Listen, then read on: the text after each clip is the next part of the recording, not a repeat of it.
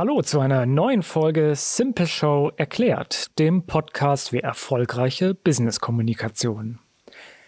Heute geht es weiter mit unserem Special zum Thema interkulturelle Kommunikation. Wir haben ja in der letzten Folge schon darüber gesprochen, was Kultur eigentlich ist und warum interkulturelle Kommunikation heutzutage so wichtig ist. Heute geht es darum, dass Kulturen sehr viele verschiedene Werte und Normen haben können, was ja immer irgendwie in die Kommunikation mit einfließt. Wir sprechen außerdem über nonverbale Kommunikation und darüber, wie du interkulturelle Kommunikation richtig lernen kannst. Viel Spaß mit der heutigen Folge.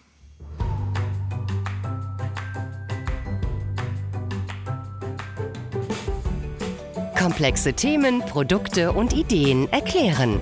Wir machen es einfach. Simple Show. Wenn du mit Menschen aus verschiedenen Teilen der Erde kommunizierst, solltest du dich darüber informieren, welche kulturellen Besonderheiten es gibt und was als höflich und unhöflich gilt. Damit senkst du das Risiko, jemandem ungewollt vor den Kopf zu stoßen. In den 60er Jahren hat sich der niederländische Kulturwissenschaftler und Sozialpsychologe Gerd Hofstede mit der Klassifizierung kultureller Differenzen beschäftigt. Er sammelte und analysierte Daten von über 100.000 Einzelpersonen aus 40 Ländern. Daraus hat er dann ein Modell entwickelt, mit dem man Kulturen analysieren kann. Solche Modelle sollte man natürlich etwas vorsichtig betrachten, weil sie oft Stereotype reproduzieren. Aber Hofstedes Modell der Kulturdimensionen wird seit Jahrzehnten sehr oft zitiert und ist ein guter Anhaltspunkt für die Beschäftigung mit interkultureller Kommunikation.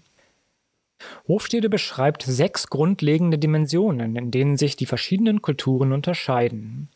Die erste Dimension ist Machtdistanz.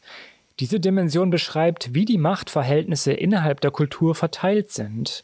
In vielen asiatischen Ländern herrscht zum Beispiel eine eher hohe Machtdistanz. Das bedeutet, dass Entscheidungen eher von oben getroffen werden und diesen in der Regel auch nicht unbedingt widersprochen wird.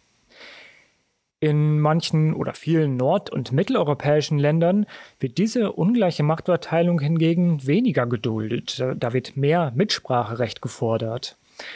Das ist zum Beispiel wichtig, wenn du von deinem Geschäftspartner oder deiner Geschäftspartnerin eine Entscheidung brauchst. Dann solltest du immer die Machtdistanz des Landes kennen. Die zweite Dimension ist Individualismus gegenüber Kollektivismus. Hier geht es darum, inwiefern man seine eigenen Interessen denen der Gruppe unterordnet. In einer kollektivistisch geprägten Kultur ist das Wir-Gefühl sehr groß und das Wohl der Gruppe steht im Vordergrund. Auch das ist in vielen asiatischen Ländern zu beobachten. In einer individualistischen Kultur geht es dagegen mehr darum, sich selbst zu verwirklichen. Die dritte Dimension ist Maskulinität versus Femininität. Diese Kulturdimension beschreibt die Rollenverteilung in Gesellschaften. In einer Kultur mit einer hohen Maskulinität sind die Geschlechterrollen klarer verteilt. Und es ist quasi vorgeschrieben, welche Arbeiten Frauen und Männer verrichten.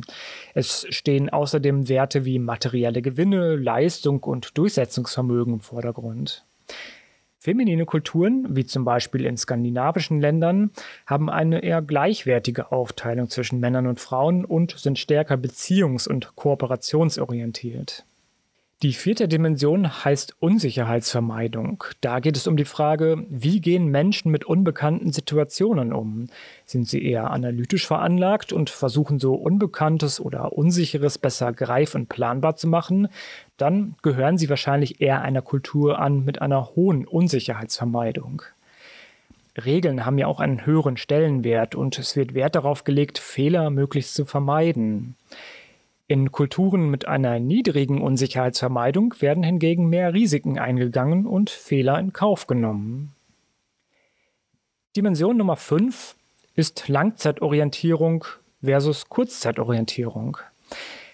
In manchen Kulturen, wie zum Beispiel China oder Japan, ist es wichtig, eine längerfristige Beziehung zu Geschäftspartnern aufzubauen. Das ist auch meistens verbunden mit einem hohen Maß an Respekt gegenüber höher gestellten Personen. Oft spielen bei diesen längerfristigen Beziehungen auch bestimmte Traditionen und Rituale eine große Rolle. In einer eher kurzzeitorientierten Gesellschaft soll möglichst schnell ein Erfolg, wie zum Beispiel der Abschluss eines Vertrages, zu sehen sein. Und die letzte Dimension beschäftigt sich mit den Kategorien Genuss und Zurückhaltung. In dieser Kulturdimension fragt man danach, wie sehr individuelle Bedürfnisse ausgelebt werden. In einer genussorientierten Kultur herrscht zum Beispiel eine offene Einstellung gegenüber Sexualität. Es gibt keine Kleidungsvorschriften und es herrscht generell eine optimistische Einstellung gegenüber der Zukunft. Eine zurückhaltende Kultur ist hingegen stärker einschränkend und ja, schränkt individuelle Bedürfnisse eher ein. Hier steht Recht und Ordnung an erster Stelle. Mit dieser Kulturdimension musst du dich zum Beispiel beschäftigen, wenn du zu einem Geschäftsessen eingeladen bist und dich fragst, welche Kleidung die angemessen ist. Wenn du die Werte und Normen der jeweiligen Kultur kennst, dann kannst du auch schon sehr vielen Fehlern und Fettnäpfchen aus dem Weg gehen. Es gibt aber noch mehr Tipps, die dir in interkulturellen Begegnungen helfen können. Kommunikation erfolgt verbal, also durch Worte, oder auch nonverbal. Auch wenn wir nichts sagen, können wir eine bestimmte Haltung oder Meinung ausdrücken. Deswegen ist es sehr wichtig, dass du dich auch mit Gesten beschäftigst und Mimiken oder Körperhaltung richtig deuten kannst.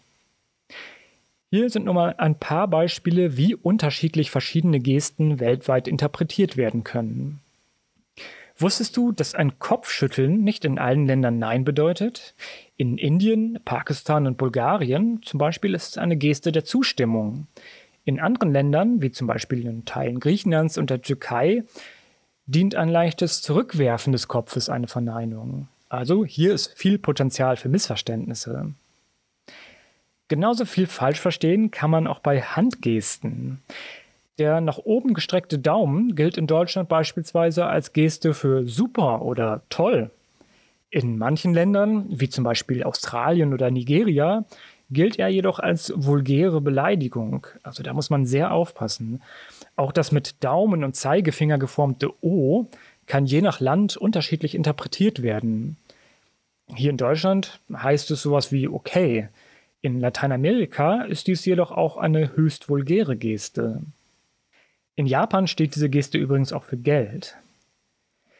Die Briten verstehen auch das mit den Fingern geformte V, was wir vielleicht als Peace kennen oder als äh, ja, Erfolg, äh, als unhöflich, wenn der Handrücken dabei nach vorne gedreht wird. Auch Nähe und Distanz bietet viel Potenzial für Missverständnisse, denn welchen Abstand vom Gegenüber wir als angenehm empfinden, das hängt größtenteils davon ab, in welcher Kultur wir groß geworden sind. In Deutschland ist es wichtig, eine gewisse Distanz zu wahren.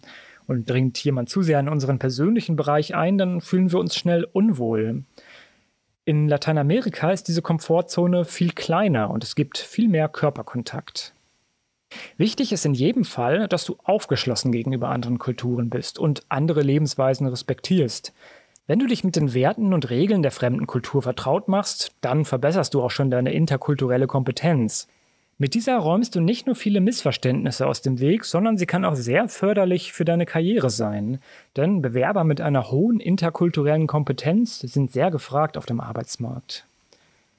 Sprichst du dann noch mehrere Fremdsprachen, dann bist du auch ein echter Experte für internationale Beziehungen. Selbst wenn im Unternehmensumfeld Englisch die wichtigste Sprache ist, kann es sehr hilfreich sein, wenn du dir zumindest Grundkenntnisse anderer Sprachen aneignest.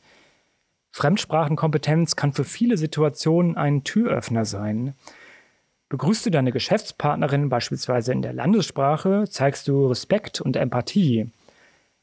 Dabei gilt natürlich immer, du musst die Sprache nicht perfekt beherrschen, aber schon die kleinste Bemühung zeigt Wertschätzung gegenüber der anderen Person und seiner Kultur. Zum Schluss möchte ich noch darauf eingehen, wie du interkulturelle Kommunikation lernen kannst.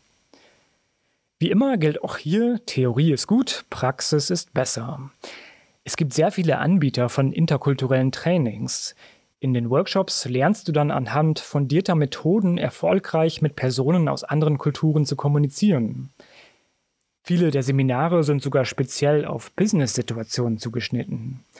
Mit Hilfe von Rollenspielen und aktiven Übungen vermitteln die Trainings interkulturelle Kompetenz. Du lernst, dich mit deiner eigenen Kultur auseinanderzusetzen, die Unterschiede zu anderen Kulturen zu erkennen und Vorurteile und Stereotype abzubauen. Also die Workshops bereiten darauf vor, sich in interkulturellen Situationen sicherer zu fühlen und souveräner aufzutreten. Und zum Abschluss nochmal die wichtigsten Punkte, die du in Bezug auf interkulturelle Kommunikation beachten solltest. Wie wir uns kleiden, was wir essen und trinken, was wir denken, wie wir handeln, wie wir uns fühlen, das alles kann Kultur sein. All diese Dinge werden von uns interpretiert und eingeordnet. Je mehr du dich mit einer anderen Kultur beschäftigst, umso genauer werden deine Interpretationen. Durch die Globalisierung wächst die Welt immer mehr zusammen. Kulturelle Unterschiede wird es jedoch immer geben. Daher ist es umso wichtiger, dass du weißt, wie man international kommuniziert, um Missverständnisse zu vermeiden. Informiere dich über die Werte und Normen unterschiedlicher Kulturen. Das hilft dir dabei, höflich und respektvoll mit anderen Menschen zu kommunizieren. Mach dir bewusst, dass du auch mit nonverbaler Kommunikation etwas ausdrückst. Ein Kopfnicken bedeutet zum Beispiel nicht überall Zustimmung. Eigne dir die Grundkenntnisse verschiedener Fremdsprachen an. Das ist in interkulturellen Gesprächen oft ein echter Türöffner. Und damit sind wir auch schon am Ende der heutigen Folge zum Thema interkulturelle Kommunikation angelangt. Wenn du erfahren willst, wie die Videos bei der interkulturellen Kommunikation helfen können, dann schau doch mal bei unserem Themenspecial auf simpleshow.com vorbei. simpleshow.com. Vielen Dank fürs Zuhören und bis zum nächsten Mal.